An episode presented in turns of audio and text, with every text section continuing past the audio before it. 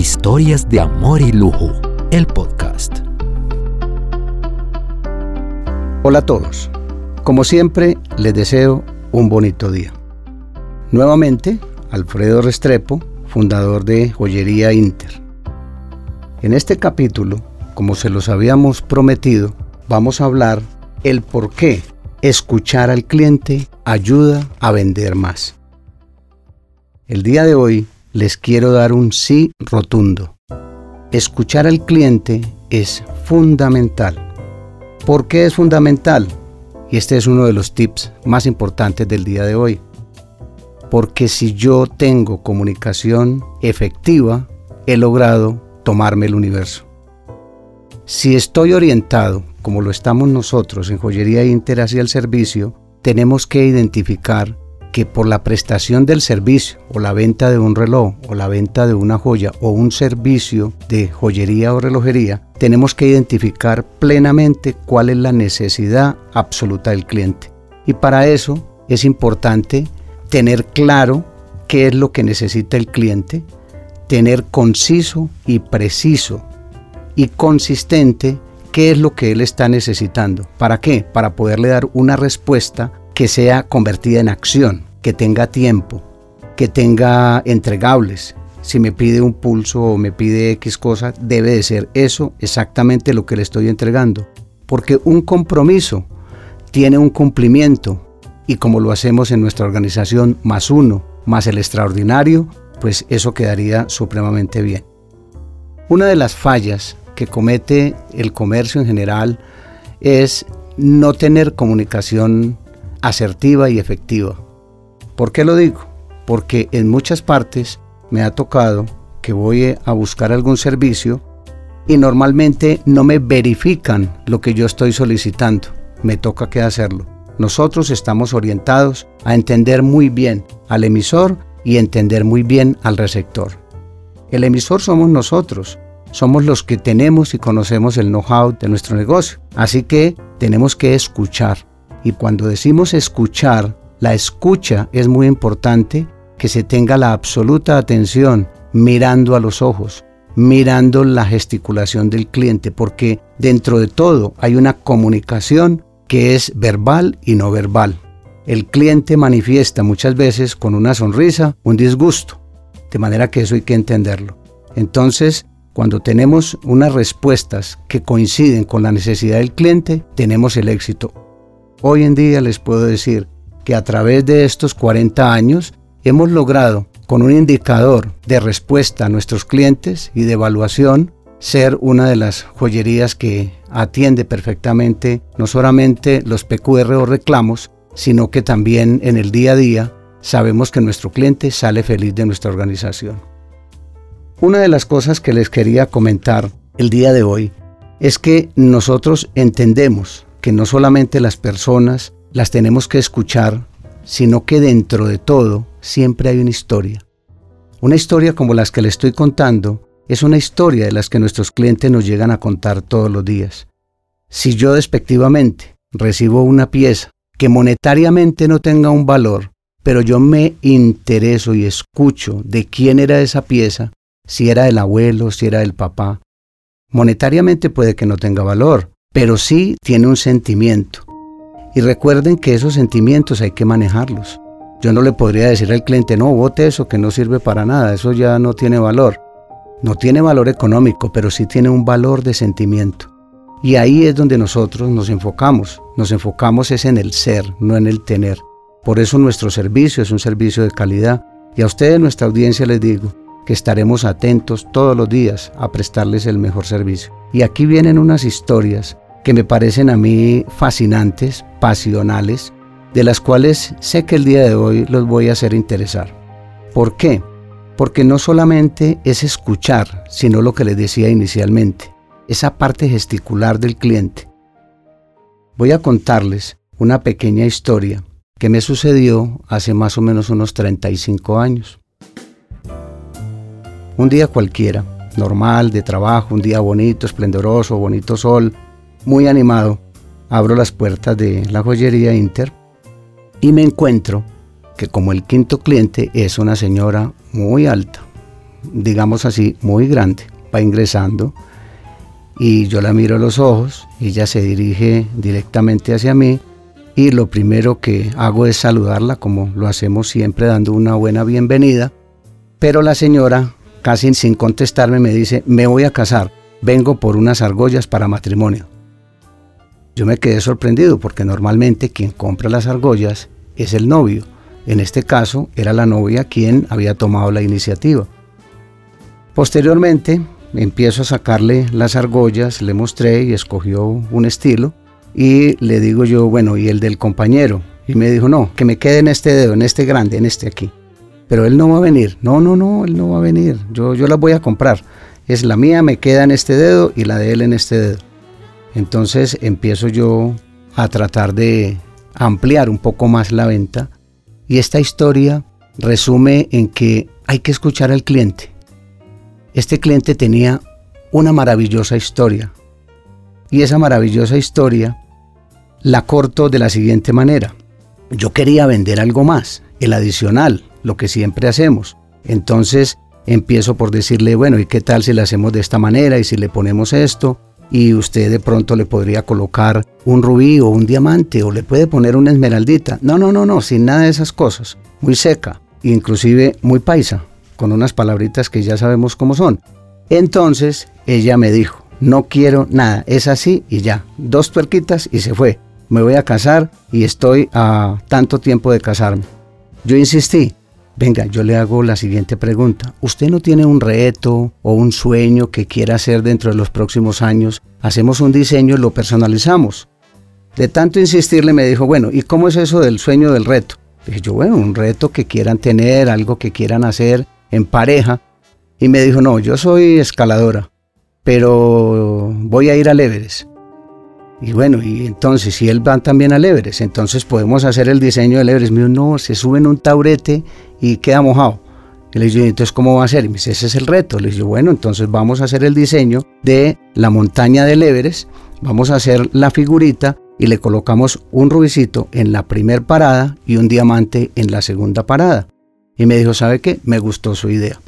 Listo, le compro la idea el rubí vale tanto y el diamante vale tanto. Entonces, con una palabra grande, me dice, ¿y usted cree que le voy a comprar el rubí y el diamante sin haber ido? No, señor, hágale la figura y posteriormente yo le voy a, a comprar el rubí y el diamante.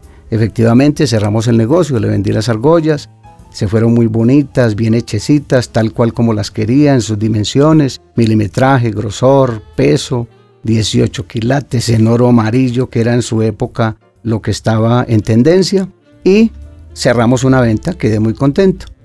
Como a los 25 años se me aparece una clienta que me tiró un par de argollas en la vitrina y me dijo, ahora sí póngale las piedras. La verdad les cuento, no caía porque yo le buscaba dónde le faltaba piedras a las argollas y no le faltaban. Yo no me acordaba, la señora había cambiado un poco de aspecto y no la recordé inmediatamente.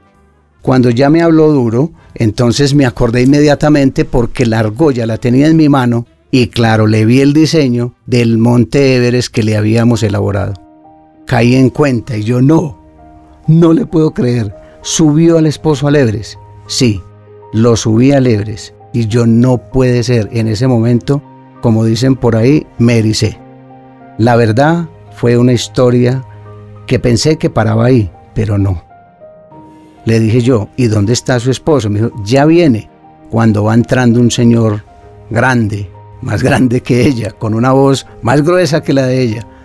Qué susto cuando me colocó un madrazo.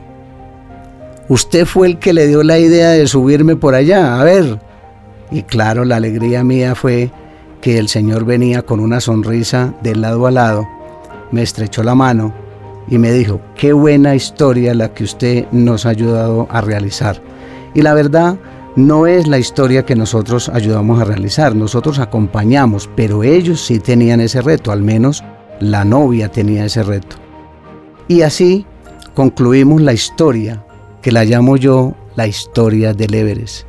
Todas las personas debemos de tener ese tipcito que les voy a dar, un propósito de la vida y ese propósito de la vida, nosotros tenemos la oportunidad de diseñárselo en la pieza, para que esté marcado, para que esté en el día a día, para que le acompañe, para que no pierda el rumbo, para que esta metodología les ayude a ser más logradores, a tener más conciencia de que la vida se tiene que cumplir. Es decir, si en la medida que usted lo tenga claro, qué es lo que quiere realmente de la vida, de tener una vida plena, una vida de gozo, una vida de logros, lo podremos hacer a través de una joya, de un diseño. Entonces, con esto concluimos la historia del Everest. Tengo otra historia. Esta historia no tiene nada que ver con los negocios, como les decía, es una historia que tiene que ver más con la emoción, que tiene que ver más con los años, que tiene que ver más con el sentimiento de una persona, de un abuelo. Un abuelo es aquella persona que reconoce que lo que tiene en sus manos o lo que lleva no es un nieto, son los intereses, el capital son los hijos. Así que por esos intereses hace lo que sea. Entonces, volvemos a otro día, muy bonito, muy bonito día, con buen sol, muy animado, abro las puertas de mi negocio y en ese momento encuentro que va entrando un señor alto, muy canoso, de gafas cuadradas, viene con un aspecto como que no sabe si entrar o no entrar, pero viene con la cara en un mar de dudas. Y le veo que en la mano lleva a su nieta y su nieta lleva una muñequita en su mano. Y a la muñeca le falta una patica y una manito y las tiene sueltas, pero el abuelo las lleva en la mano. Entonces en ese momento yo comprendí la situación del abuelo y la situación de la nieta. Yo les hice señas de seguir, les hice con mi mano que ingresaran y en ese momento saqué la bandeja, me di cuenta que era una gran oportunidad para entrar en la magia del sueño de la niña. Inmediatamente le dije, Señor, por favor, esta es una emergencia, colóqueme la niña aquí, por favor. ¿Qué le sucedió? Entonces me dirigí a la niña, le pregunté qué había pasado, me contó el accidente que había tenido su muñeca, me dio el nombre, seguimos trabajando con el nombre de la muñeca, le hice una orden de ingreso como si lo hiciéramos de un servicio, pero realmente yo le estaba preguntando por el nombre, le coloqué el nombre de la muñeca, cuántos años tenía la muñeca, qué le había pasado, que era una urgencia y le íbamos a entrar a cirugía. El señor, los ojos eran grandes y querían expresar mucho, pero él no lo podía decir porque era la sorpresa que le tenía la niña. Él me decía, es que estaba buscando emergencias aquí en este centro comercial, pero nadie me ha atendido. Le dije yo, no, es que era aquí, permítame, deme la certificación de que tiene seguridad social. Entonces él me sacó un papel que tenía, le esta es, correcto, aquí está el nombre de ella, todo. Entramos la muñeca, llamé a uno de nuestros técnicos le dije yo, como sea, péguele el pie y péguele la mano a la muñeca y que sea rápido. Entonces me decía, ¿y cómo hago? Con alambre, con lo que sea, con un tornillo, pero que quede buena. Al cabo de media hora, después de que hablaba yo con la niña y veía ese amor tan especial de ese abuelo con ella, sacamos la muñeca ya organizada, la colocamos encima de la bandeja y le colocamos un papelito blanco encima, una servilletica. Le dije yo que tenía que recuperarse de la cirugía, que no la podía tocar el día de hoy. Entonces la colocamos en una bolsita y se la llevaron. Le dije yo que no la fuera a despertar, que ella se iba despertando solita. El Señor me miró con los ojos de gratitud, la niña se despidió muy contenta, me dio la mano y se fueron. Esta historia nos dice que hay que escuchar. Y escuchar, como les decía, no es solamente que el cliente me estaba diciendo algo, sino que corporalmente en sus gesticulaciones me estaba diciendo, estoy en una gran dificultad. Pasó a los días el Señor y me decía, usted es un genio. Le dije yo, no, el genio es usted, que trajo la niña, que pudo venir aquí y que entre los dos pudimos sacar y darle una muy buena solución. Hoy en día, toda esa familia son unos grandes clientes y siempre saben de la historia del abuelo, la niña y la muñeca.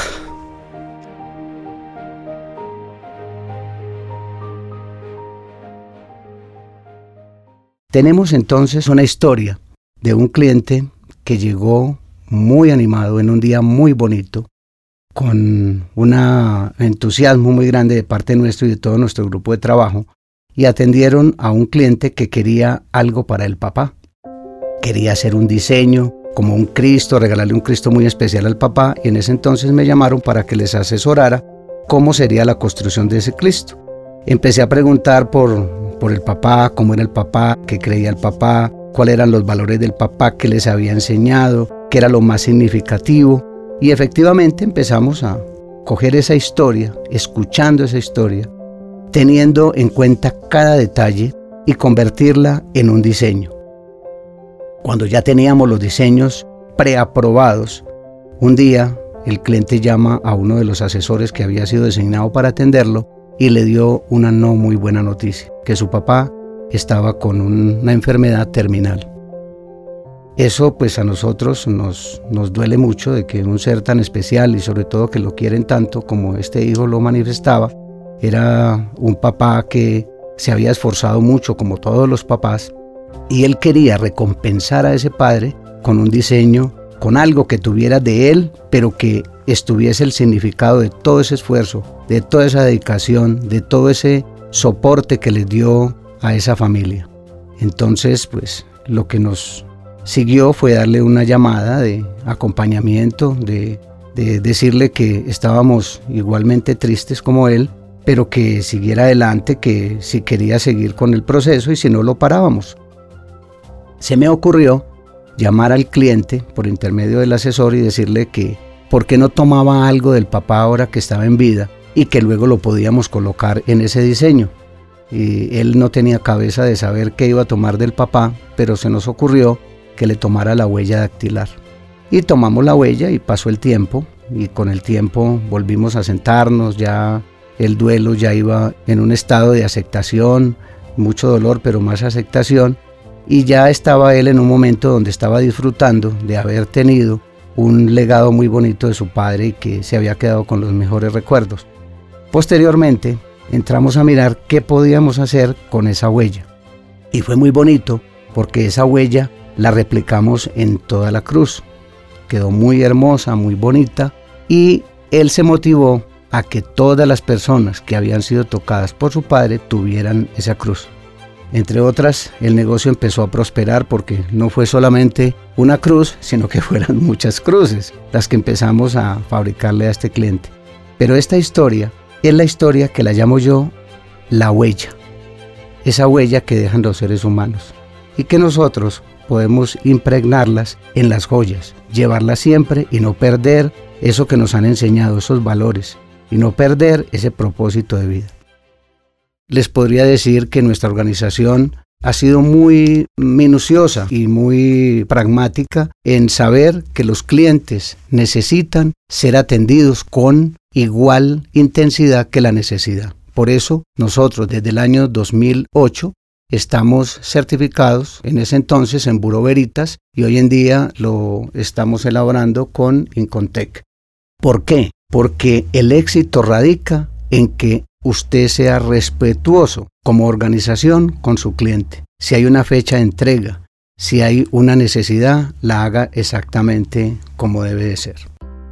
Por el día de hoy vamos a dejar aquí y la invitación es a nuestro siguiente episodio. Espero que no se lo pierdan para que hablemos sobre un tema maravilloso, una historia maravillosa y es el poder que encarna el oro.